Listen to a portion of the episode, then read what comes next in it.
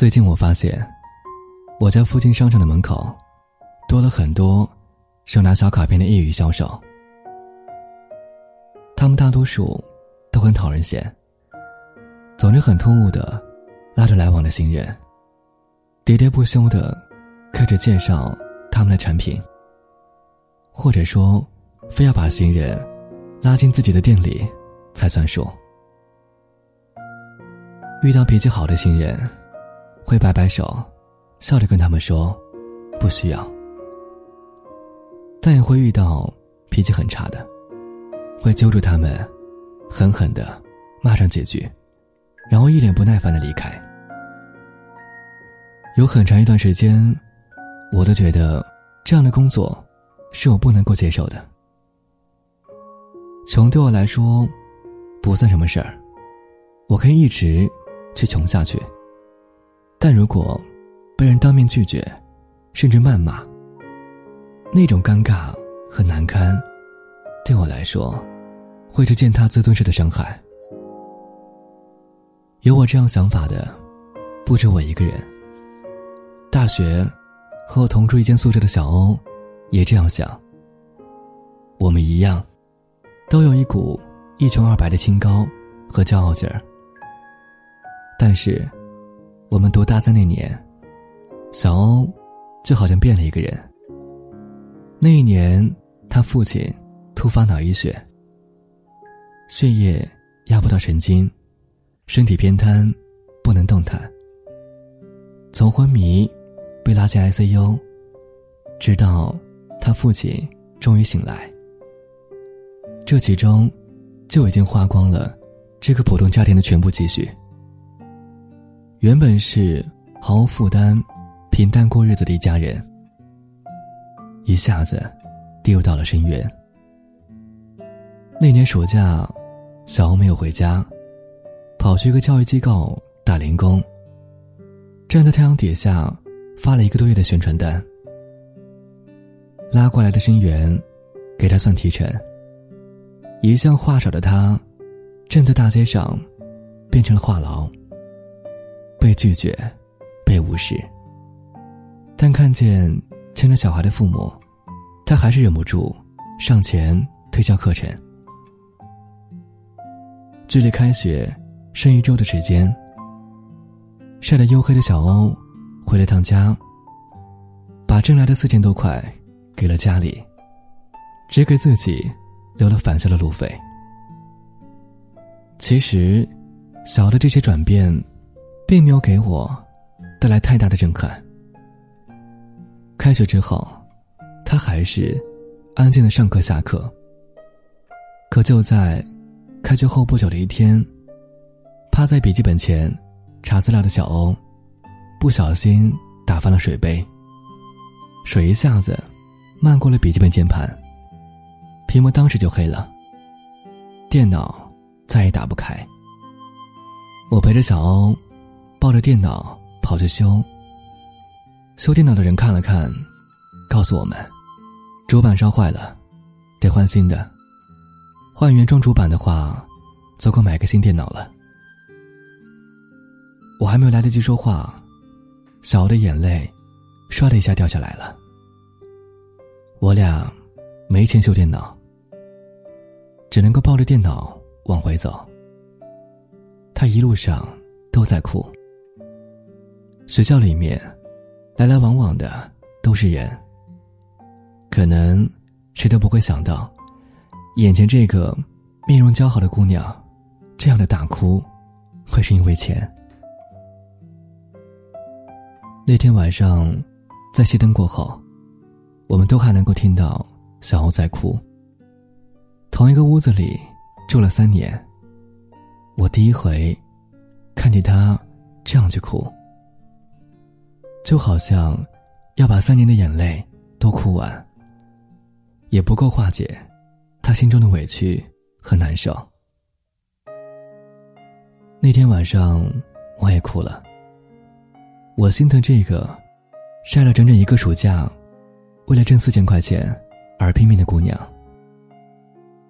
我恨那杯洒在键盘上的水。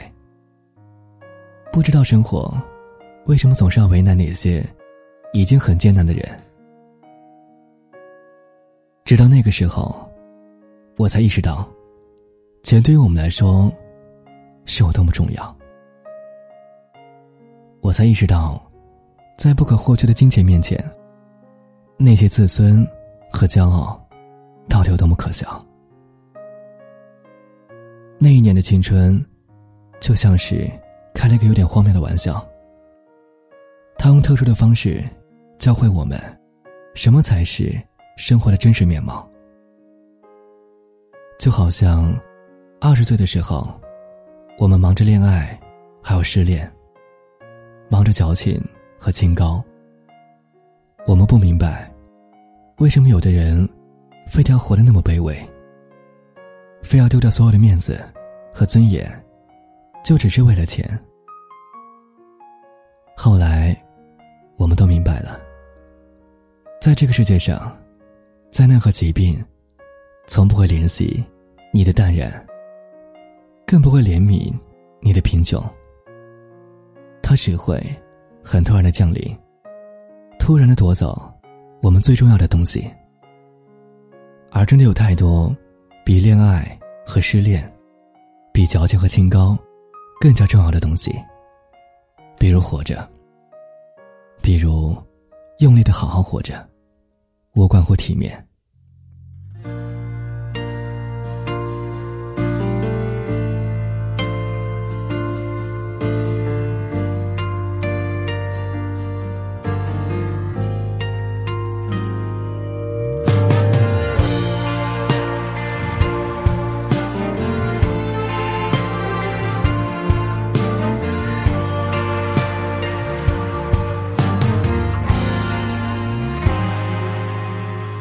电视一直闪，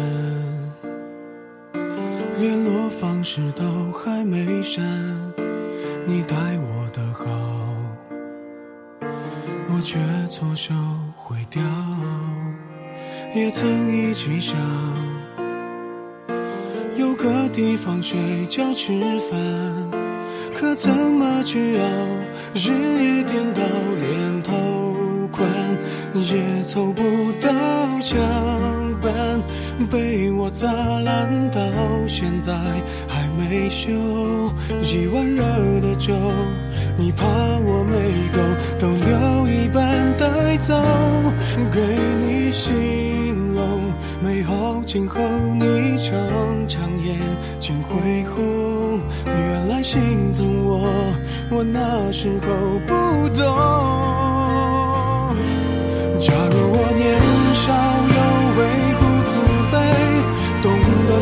是珍贵？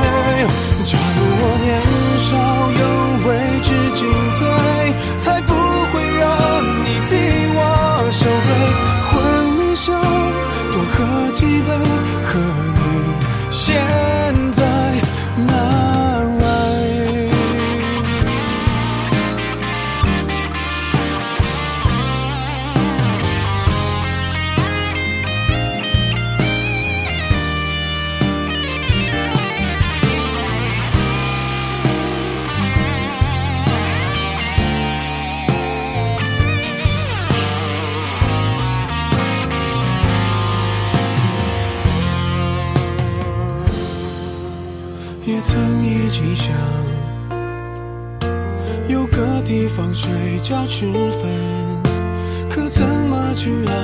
日夜颠倒，连头款也凑不到墙板，被我砸烂，到现在还没修。一碗热的粥，你怕我没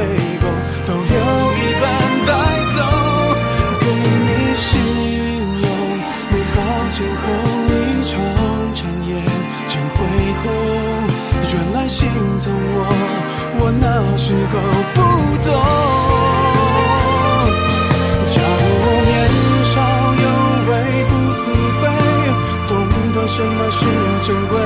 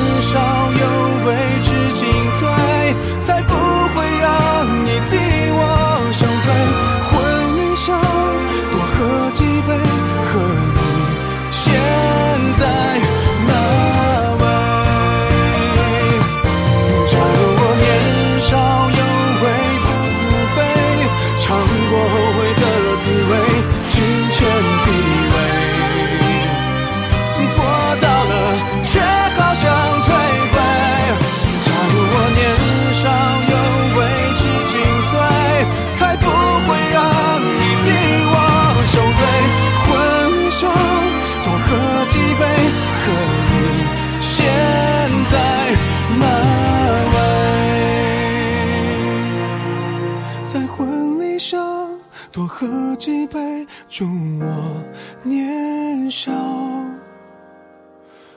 有为。